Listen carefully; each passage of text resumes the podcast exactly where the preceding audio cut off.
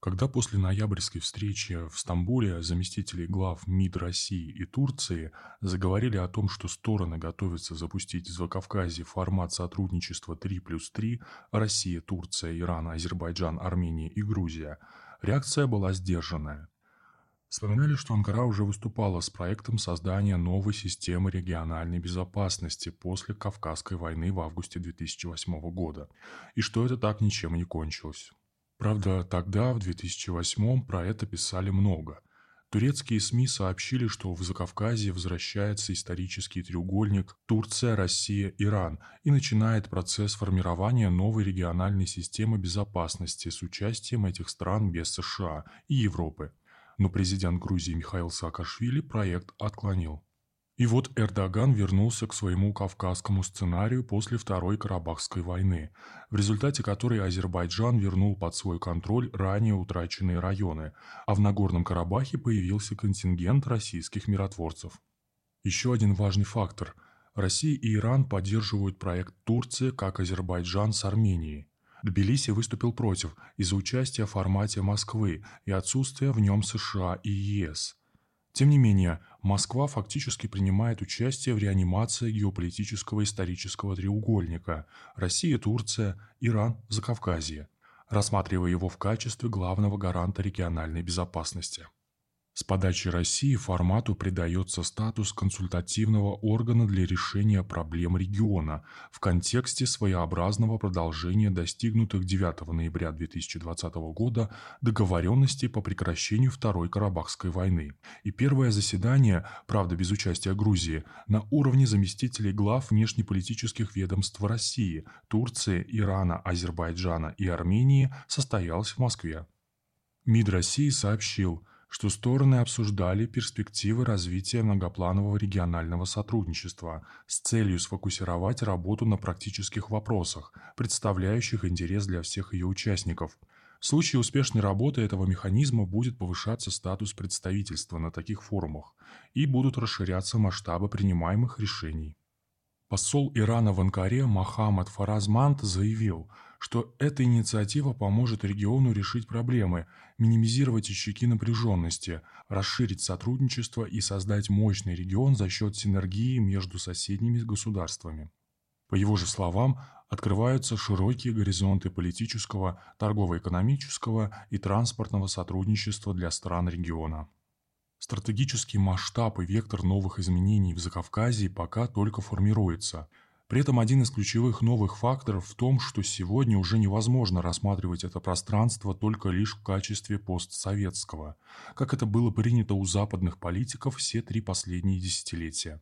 Но одно дело содействовать установлению более тесных связей с Закавказьем в вопросах безопасности и укреплять его потенциал для противостояния давлению со стороны Запада – и совсем другое – строится в растущую сеть связей государств региона со странами, расположенными по их южному периметру. Отношения именно с этими странами развиваются наиболее динамично. России приходится чуть ли не заново утверждать свою роль в регионе в ситуации, тогда как Турция с Ираном достигли заметных успехов в этом направлении. Наступает момент по-новому взглянуть как на кавказскую политику России в целом, так и на взаимоотношения с Турцией и Ираном. Закавказье можно считать уникальным регионом, как с этнической, так и с геополитической точки зрения. На компактной территории проживает более полусотни этнических групп, исповедующих различные религии и конфессии. Регион находится в центре внимания России, Турции и Ирана, которые в различной степени оказывали воздействие на него. Это отложило свой отпечаток на те процессы, которые происходят здесь и по сей день. Отношения России, Турции и Ирана отягощены многовековой историей конфликтов и войн. После распада Советского Союза страны Закавказья, как и все другие на постсоветском пространстве, восприняли новую возможность для реализации своих национальных интересов. Россия старалась сохранять военно-политический паритет.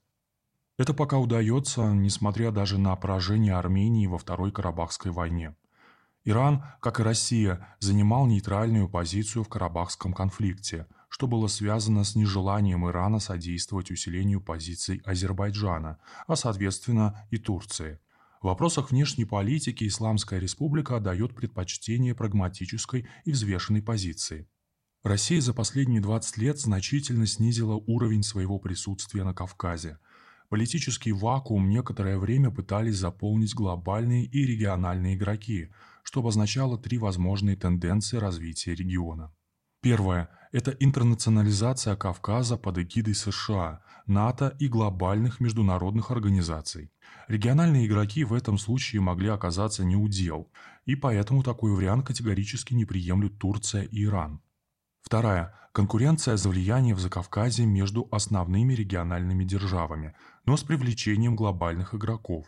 Многие российские эксперты воспринимают этот вариант как единственно существующий и возможный. Однако для России и народов Закавказья такая ситуация не может быть приемлемой, так как влечет за собой перманентную нестабильность. Остается третья тенденция – региональное сотрудничество на основе добрососедства, взаимного доверия и интеграции.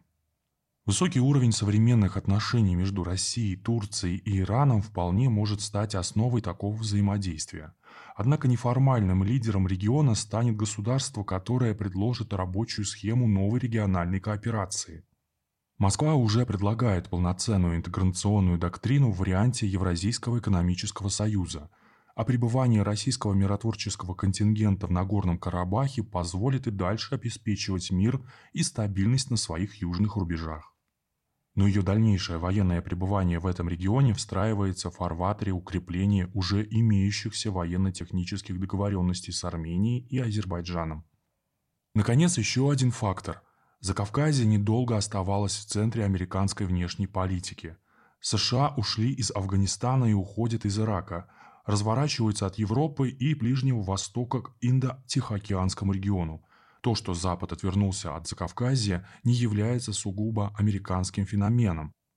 То же делает и Евросоюз из-за усталости от политики расширения ЕС и внутренних проблем, включая Брексит. То же делает и Евросоюз из-за усталости от политики расширения ЕС и внутренних проблем, включая Брексит. Так завершается период пребывания США в Закавказье, который многие эксперты называют исторической аномалией начала постсоветской эпохи. В самом деле, географический регион слишком отдален от Америки. В силу этого стратегическое значение расположенным там государств с точки зрения Вашингтона было связано с их переходом от советской власти к новой форме правления. О том, какие перспективы открываются перед регионом, который по сути может уйти в свободное плавание в продолжении аналитического доклада Института Рустрат.